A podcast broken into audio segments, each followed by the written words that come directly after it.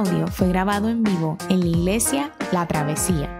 Nos alegra que puedas utilizar este recurso y esperamos que sea de bendición. Queremos que sepas que es nuestra más profunda convicción que no importando cuán útil sea esta grabación, nunca podrá sustituir la experiencia de pertenecer a una iglesia local. Sería un placer tenerte junto a nosotros en la travesía, pero de no poder ser así, nos gustaría ayudarte a encontrar una congregación donde puedas pertenecer y servir. Una vez más, nos alegra que puedas utilizar este recurso.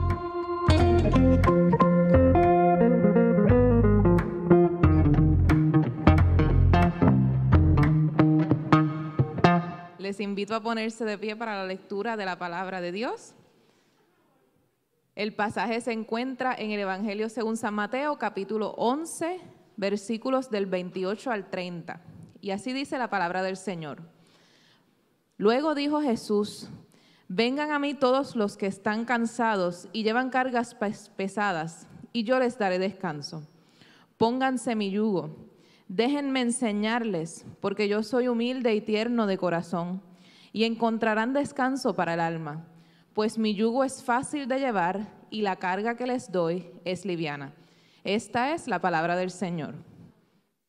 Buen día familia de la travesía. Es un gusto estar con ustedes esta mañana una vez más. Mi nombre es Leo Ayala y soy parte de esta hermosa familia que llamamos la travesía. la palabra quietud o quietos, esta serie que, de sermones que llevamos esta, este verano, no es una palabra que era parte de mi lenguaje hasta que no fue, ah, como les he hablado en el pasado, que mi cuerpo se comenzó a sentir cansado, mi mente agobiada. y ya ustedes conocen un poco de mi historia, luchando con burnout, depresión. Así que quietud no es algo que me sale natural. Por lo regular corro, por lo regular trato de hacer todo lo que puedo en la menos cantidad de tiempo posible para finalmente muchas veces terminar drenado, cansado y como ya ustedes saben, agobiado. Quisiera compartir y sugerirles para el tema de esta mañana que el texto que acabamos de leer, que repasaremos y volveremos a ir durante toda la predicación, de Mateo capítulo 11, 28 al 30, que lo conocemos muy bien, más que una invitación a descansar por eventos que nos cargan o nos drenan, Realmente Jesús no solamente nos está invitando a descansar en momentos difíciles de la vida, sino que nos está invitando a desarrollar un estilo de vida de descanso y de no correr. Para eso, los niños ya no están, pero quiero compartir una historia de niños y una fábula que ustedes espero que conozcan. Si no la conocen, voy a orar por ustedes porque tal vez no tuvieron una niñez completa. Al comenzarla probablemente la reconocerán. Había una vez una liebre muy orgullosa, era muy veloz y le encantaba presumir de ello delante del resto de los animales. La liebre, la liebre se burlaba mucho de la tortuga porque tenía las patas cortas y andaba muy despacio. En cambio, ella brincaba con facilidad de un salto a otro y adelantaba a todos los animales. Un día, la liebre le dijo a la tortuga, ¡Eh, tortuga, te reto una carrera! La tortuga harta de su arrogancia y sus burlas, aceptó el desafío. De acuerdo, liebre, mañana mismo en el bosque. Al inicio de la carrera, el inicio de la carrera causó un gran revuelo. Todos los animales querían asistir a aquel evento. ¿Cómo iba a ganar la tortuga al animal más veloz, siendo ella tan lenta? No podían creer que hubiera aceptado aquel reto, así que estaban expectantes. Algunos de los animales se colocaron al inicio de la carrera, otros al final. Y llegó el momento. La ardilla dio la salida y los participantes comenzaron a correr. Bueno, a correr. En realidad comenzó la liebre a correr. La tortuga iba a su paso, lento pero seguro. Un paso, otro paso. La liebre al cabo de un rato miró hacia atrás y al ver que no veía a la tortuga, comenzó a reír esta tortuga está muy loca. Mira que aceptar esta carrera me sobra mucho tiempo. Es más, comeré un poco y luego seguiré. Ganaré igualmente. La liebre comió unas cuantas zanahorias mientras la tortuga adelantó un poco. Después siguió corriendo, pero al ver que igualmente no veía la tortuga, dijo para sí, la verdad, la verdad es que estoy un poco cansada. Me echaré a descansar un poco. Me sobra mucho tiempo. La liebre se echó a dormir un rato bajo la sombra de un árbol y mientras la tortuga se acercaba a pocos cortos pasos, pero constantes, cada vez estaba más cerca la liebre. Estaba cansada, pero no quería parar. Estaba segura de que alcanzaría la meta y no quería perder ni un segundo. Al cabo de unos minutos, pasó al lado de la liebre, vio que dormía la tortuga, dormía la liebre, la tortuga pasó al lado de la liebre y siguió andando. Ahora con mucha más ilusión, la tortuga podía ganar. Los animales que esperaban en la meta no podían creer lo que estaban viendo. La primera que se veía era la tortuga. Todos comenzaron a animarla. Quedaban muy pocos metros. Y mientras la liebre que acababa de despertarse miró hacia los lados y al no ver a nadie sonrió. Ya lo sabía yo. Si me sobra tiempo, iré tranquila a la meta.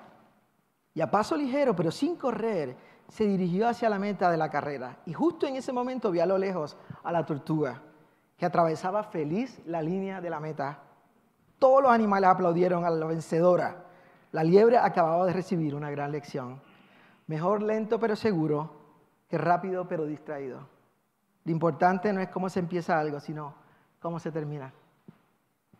No voy a pedir que levanten la mano a todos los que leyeron de pequeño esta historia. Espero que todos digan sí, amén. Creo que la liebre no perdió por velocidad y la tortuga no tuvo la victoria por sus capacidades como un animal, sino ganó por sus actitudes ante las circunstancias que le rodeaban. No era su físico, era realmente internamente lo que estaba pasando y cómo estaba viendo la circunstancia que era igual para la liebre como para la tortuga. Al leer este texto hoy de Mateo capítulo 28, 11, no puedo más que pensar en esta imagen de la liebre y la tortuga. Jesús comienza haciéndonos una invitación en este verso 11, del capítulo 11. Y la invitación es, vengan a mí. Vengan a mí porque sé que en el mundo en el que viven y en el que están existiendo y donde están respirando, es un mundo lleno de problemas, situaciones y ansiedades. Solamente necesitamos abrir eh, por la mañana nuestro Facebook o nuestro Instagram o el periódico y ver toda la realidad humana. Y no solamente la realidad humana de lo que pasa en el mundo al otro lado del océano. Nos miramos en el espejo cada mañana cuando nos vamos a lavar la boca y sabemos quiénes somos. Sabemos cómo ha sido la semana. Sabemos nuestros traumas de la niñez. Sabemos nuestros complejos. Sabemos las enfermedades con las que luchamos. Sabemos todo lo que llevamos y cargamos momentos y aquellas cosas que ni siquiera proclamamos ni posteamos en ningún lugar, pero nos conocemos, sabemos. Así que la carga no se hace pesada porque el mundo pesa. La carga a veces se hace pesada porque yo peso, porque mi vida pesa. Porque el kilometraje que llevo en mi interior de años, de 45 años de vida, me dicen que he caminado en un mundo roto. Y muchas veces estamos cansados. Y la invitación de Jesús comienza este verso diciendo, vengan a mí, mírame. Y me hace recordar el llamado de Jesús a los discípulos. Cuando utiliza la primera palabra, en vez de decirle directamente, vayan y hagan pescadores y pesquen hombres, la primera palabra que usa es, sígueme, mírame. Tu validez como hombre, como mujer, en el ministerio y en la vida, no va a ser por cuánta gente pesques, o por cuántas cosas logres, o cuánto produzcas en tu vida, y por la ansiedad que eso pueda producir, pero por mirarme a mí y por seguirme a mí. Porque lo que se rompió entre tú y yo, entre la humanidad y la Trinidad, no fue un sistema operacional de trabajo, se rompió realmente una relación. Y eso es lo primero que Jesús invita. No que produzcas un montón de cosas, sino a sígueme, mírame, búscame. Lo segundo que veo en este hermoso texto que acabamos de leer es que es una invitación que luce y suena casi a las bienaventuranzas. Vengan todos los que estén cansados, trabajados, hastiados y podemos seguir añadiendo ahí todo lo que queramos. Suena espectacular, suena al Cristo que conocemos, suena al Jesús de las multitudes, suena al Jesús que dice, ustedes los últimos van a ser los primeros, los pobres, a esos son los que quiero. Es una y otra vez, y nada de lo que puedas cargar y sentir va a quedar fuera de esta lista. Puedes añadir todo lo que quieras. Hay espacio para tu carga y hay espacio para tu dolor. Hay espacio para tu miseria. Hay espacio para tu lucha. Hay espacio para todo aquello que cargas durante años y nunca te has atrevido a confesar y a decir, Dios puede con tus tinieblas. Dios puede con tus tinieblas. Dios puede con tus sombras. Y Dios puede con tu oscuridad. Porque ni siquiera las tinieblas más profundas pudieron alejarlo de penetrar nuestra historia y traer su luz eterna a nuestra humanidad rota y caída. Ponle el nombre que tú quieras en ese llena blanco, la respuesta va a ser igual. Dios puede con tus problemas y Dios puede con tu pasado. ¿Cuán cansados estamos? Si pudieras decir del 1 al 10 y ponerle un número, 10 siendo mucho, 1 poco, ¿cuán cansado estás? ¿Cuán drenada estás? ¿1? ¿4? ¿10? ¿Cuáles son las cosas que nos fatigan y que nos agobian? ¿Qué cosas son las que cuando nos levantamos decimos, quisiéramos decir, Señor, gracias por este día, pero que lo que me sale es marrayo palta, como diríamos los boricuas? Nos levantamos y pensábamos que lo que íbamos a decir es gloria a Dios por este día y lo que sentimos es el peso tan grande, no solamente de quién soy, sino lo que me tengo que enfrentar. Puede ser de tu trabajo, puede ser familiar, puede ser la tensión familiar, puede ser tu lucha interna. Por lo regular, cuando miramos nuestras circunstancias y las cosas que nos cargan, tienen que ver con cosas que nos rodean y las circunstancias en las cuales vivimos. Familiares, trabajo, pero no podemos agobiarnos por otra cosa que no sea circunstancial, porque vivimos en un mundo rodeado de circunstancias. Es ilógico que esas cosas no nos pesen. Si no, estaríamos muertos. Alguien dijo que lo único que necesitamos para sufrir y para tener problemas y estar agobiados es estar vivos. Entonces, ¿cómo podemos estar quietos y abrazar la invitación de Jesús? ¿De dónde vienen? ¿Cuál es la raíz? De esta ansiedad y de lo que sentimos. Permítame sugerirles esta mañana varias cosas. Parte de nuestra ansiedad viene de nuestro deseo de validarnos, posicionarnos en este mundo y crear una identidad y, hacer crecer nuestro falso yo. Voy a repetirlo. Parte de nuestras ansiedades vienen en parte de buscar validarnos, posicionarnos en este mundo, crear una identidad y hacer crecer nuestro falso yo. En Génesis, cuando Adán y Eva, nuestros padres, deciden ser como Dios, no solamente desearon ser como Dios, desearon sacar a Dios como su centro de vida y su centro de identidad. Y el ser humano no puede vivirse en un centro de identidad. Y al remover y desear ser como Dios, tú necesitas crear una falsa identidad. Y va a ser falsa porque nunca fuiste diseñada ni diseñado para ser el centro del universo. Así que por ende, tenemos que crear una, pero siempre va a ser falsa y lejos de Dios. En la torre de Babel crearon y querían construir una torre para que su nombre fuera conocido una vez más, para sacar el pecho y decir, aquí estamos nosotros y vamos a mandar pero siempre se queda incompleto. Y todos hemos construido una falsa identidad y por lo general ha sido creada por la producción, por hacer y por lograr. Y nos daban estrellas y nos dieron certificados y sacamos nuestros grados asociados y nuestros bachilleratos, nuestra maestría, nuestros trabajos, nuestros doctorados y los posteamos en las paredes como si de alguna manera todo lo que nos rodea nos va a decir, este eres tú. Y aún así nos quedamos cortos. Y en el proceso también crecemos en familias rotas que nos amaron y otras nos marcaron. Y nos defendimos de un mundo hostil y para ello necesitamos crear un falso yo. No porque somos malos, nos estábamos defendiendo de un mundo difícil. Nos enseñaron al que el más estudiar, el fuera más inteligente, iba a tener una vida mejor. Hasta que descubrimos que teníamos muchos títulos y muchas cosas, pero no éramos felices. Estábamos corriendo muy rápido como la liebre, pensando que el ser el más rápido nos iba a llenar profundamente.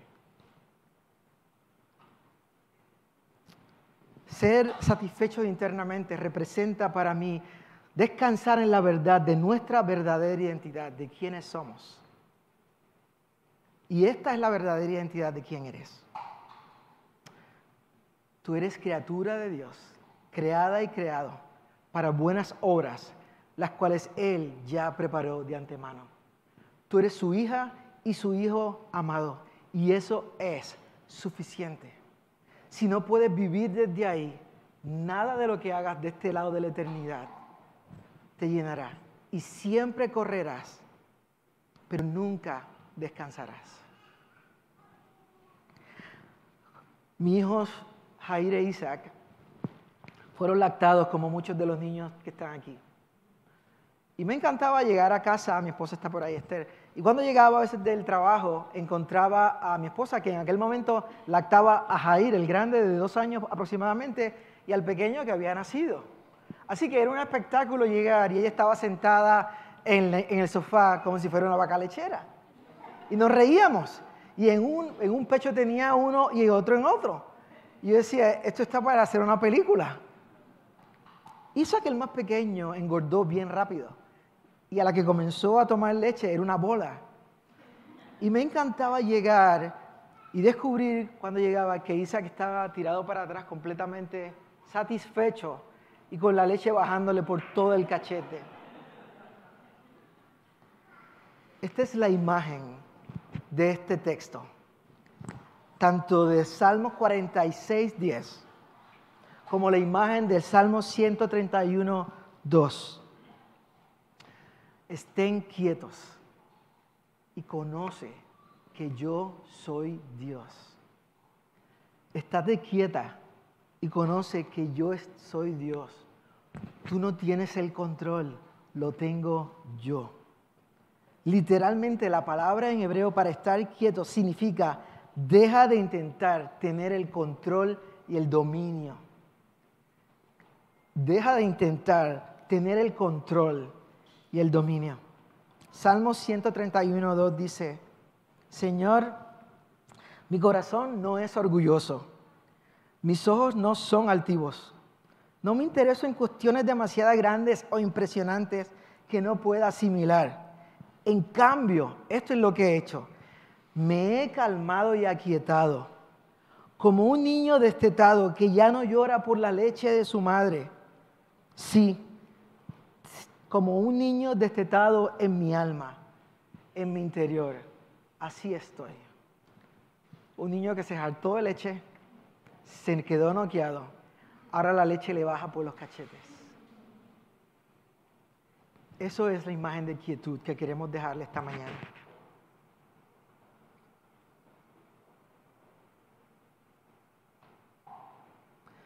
Es la belleza que no eres lo que produces. Es la belleza que intentes reconocer y que regresemos a la belleza de que ya eres antes de hacer cosas. Henry Nguyen decía que cuando te descubres y te sabes internamente como hija e hija de Dios, tienes la capacidad de vivir con una gran magnitud de éxito o una gran magnitud de fracaso, pero no van a alterar tu identidad. Continuarás respirando y disfrutando tu vida.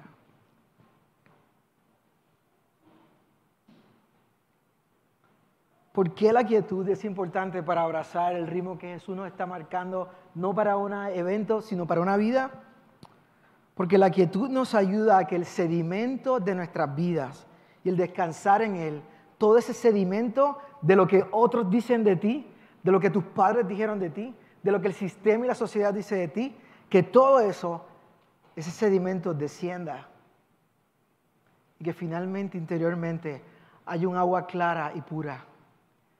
Y comenzaremos a escuchar lo que el Dios que te diseñó y te formó dice de ti.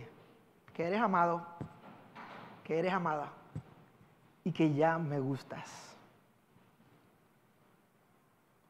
Nos ayuda a recordar el momento de quietud y calma que ya somos. Que hacer nunca viene primero que ser. Que tenemos una identidad segura en la Trinidad. Jesús invita a todo el mundo en este texto también a reconocer, a llevar un nuevo yugo. Los que saben, los teólogos dicen que la palabra yugo no solamente hablaba de esto que utilizaban los bueyes para arar la tierra, sino también que había un lenguaje de maestro y discípulo. Y que yugo tenía que ver con todas las reglas o la teoría que este maestro le estaba enseñando a sus discípulos. Y en el texto Jesús directamente hace referencia utilizando este yugo no solamente en el aspecto de la agricultura, sino sabiendo que todo el mundo que estaba allí conocía la ley y conocía el peso de la ley y lo que los maestros de la ley habían puesto sobre el pueblo. Jesús también quería liberarlos de eso. Permítame leerles la versión de Message la traducción en español. Estás cansado, de este mismo texto, Mateo 11, 28. ¿Estás cansado, agotado, quemado de tanta religiosidad? Ven a mí, escápate conmigo y recobrarás tu vida. Te mostraré cómo descansar verdaderamente. Camina conmigo y trabaja conmigo. Observa cómo yo lo hago Aprende los ritmos no forzados de la gracia. No pondré nada pesado o que no puedas cargar sobre ti. Mantengámonos caminando juntos y aprenderás a vivir libremente y ligeramente.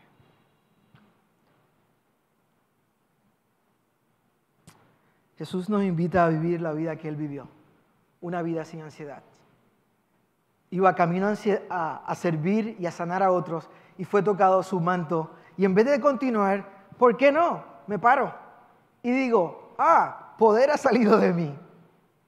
No tenía ninguna prisa en llegar a ningún lugar. Tu amigo Lázaro está por morir. Sí, nos quedamos aquí dos días más. ¡Prum! Se murió. Y luego llega y lo resucita. No hay ningún problema. La mujer sorprendida de adulterio la tira en el suelo y el tipo está escribiendo en el piso, en la arena. No se supone que digas algo inmediatamente. No se supone que hagas algo más.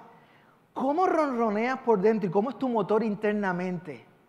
Para que el mundo en caos en el cual vives, con un imperio romano y con un sistema completo religioso fariseico, fariseico y todo esto que te rodea y de repente tú estás aquí y te escondes a orar con el Padre, con tu Padre y guardas silencio y disfrutas de ser el hijo de tu Padre amado.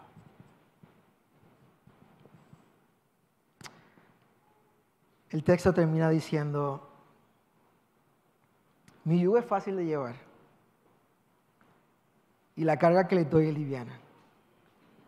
Y esa es la clave para que encuentres descanso para tu alma. No descanso para tu circunstancia solamente, no descanso para tu pasado, para tu vida, para tu existencia aquí en la tierra. Permítame dejarle cuatro o cinco cosas de asignación para esta semana. No es obligatoria, pero pueden coger alguna tal vez si les funciona, para poner en contexto el texto que acabamos de leer hoy. Te invito a pausar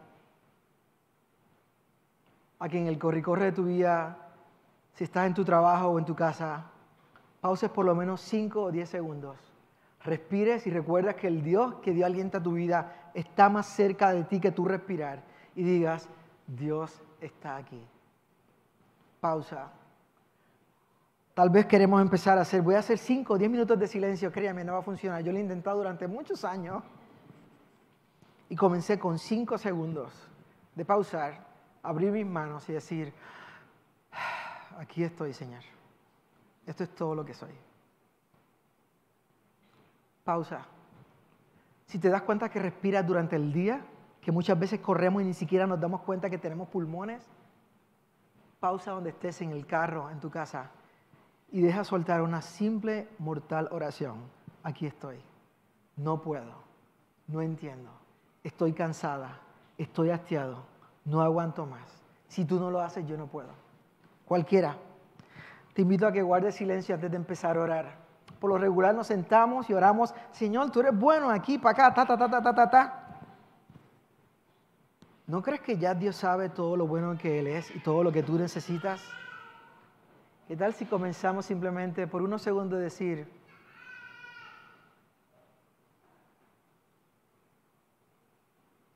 y luego di todo lo que necesitas decirle a tu Padre? ¿Por qué es poderoso el silencio para la quietud? Porque ni siquiera estamos produciendo una oración.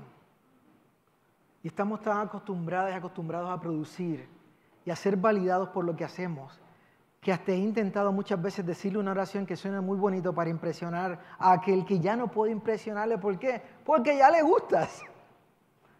Ya eres su hijo y su hijo. Tomamos a nuestros bebés en nuestras manos y le decimos, a ver, canta algo, di algo que te voy a amar más. No, tú estás aquí y yo te amo, punto, se acabó. Y nos vamos a quedar mirándonos porque tú eres hermosa y hermosa. Y eso es suficiente. Disfruta de simplemente estar de aquel y con aquel que te llama amada y amado. Por eso es clave el silencio y la soledad. Tercero, lee la Biblia, pero léela tal vez como lo estamos haciendo hoy, con pocos versos y lento. No tienes que comerte la Biblia en un año si no lo necesitas o en un mes. Deja que su espíritu te guíe, simplemente léelo. El autor y el que la inspiró está vivo y te va a guiar. Y tal vez lo que salta de ese verso es una palabra o dos, está bien. No tienes que hacer un exégesis ahora, no debes estudiar la Biblia, pero léela lenta. Y cuarto, come más lento y camina más lento. Nuestros ritmos corporales siempre van a tener un, impacto en nuestros ritmos internos, porque eres 100% humano y también eres espiritual. No eres un espíritu encerrado en un cuerpo. Fuiste creado de la tierra y Dios también respiró a ti. Y el texto en Génesis dice que entonces somos seres vivientes. Necesitamos ritmos físicos que animen y apoyen nuestros ritmos también espirituales. Cuando le dije a mi terapista, a mi psicóloga, le, dije, no puedo controlar mi ansiedad. He tenido ataques de pánico toda, toda mi semana. Y como una mujer me dijo, ¿cómo caminas? Yo le dije, como llevo caminando 40 años, hija, ¿qué, te quiero, qué quieres que te diga? No, no, Leo, ¿cómo caminas? Y yo le digo, pues, camino, me dijo, vuelve a caminar. Era casi como volver a gatear. Y por primera vez me di cuenta que yo tenía prisa como si estuviera, ¿a dónde vas? A ningún lugar. Estoy corriendo a ningún lugar. Y estoy cansado. Estoy cansado de querer gustarle a otros. Cansado. Estoy cansado de querer lucir bien y que me validen y que me sigan dando estrellitas. No quiero una estrellita más. Quiero ser yo y descubrir cómo me cableó para entonces adorarle y servirle desde la realidad de cómo me formó. Porque si no, estaré viviendo para todo el mundo y nunca para el Dios que me diseñó y me pensó. ¿Cómo es la mejor manera que un pájaro adora y sirve a Dios? Siendo un bendito pájaro. Y tú eres simplemente un mortal. Y eres humano. Camina más lento. Come más lento. Disfruta los ritmos no forzados de la gracia. Estar quietos. Estén quietos y conozcan que yo soy Dios. Estén quietos y conozcan que yo soy. Estén quietos y conozcan. Estén quietos. Estén. Termino con esta lectura. para bendecirles esta mañana, después de este mensaje, que lo pongan ahí en su disco duro, en su alma. Y Dios sigue siendo Dios. Hay días en los que nos parece que hicimos todo bien y días en los que nos preguntamos, ¿cómo rayos nos soportan? Y Dios sigue siendo Dios. Hay días en los que la convicción de su amor nos despierta en la mañana con besos en las mejillas y pantuflas reconfortantes en los pies y un desayuno rico de pancakes. Y hay otros días en los que poner un pie detrás de otro es un acto heroico. Y se anda no por vista, sino por fe. Porque nada se ve. Y Dios sigue siendo Dios. Hay días en los que el corazón nos espera ya vestido en la puerta para salir a pasear. Y días en los que le decimos a nuestra alma, ¿por qué estás tan triste? Y Dios sigue siendo Dios.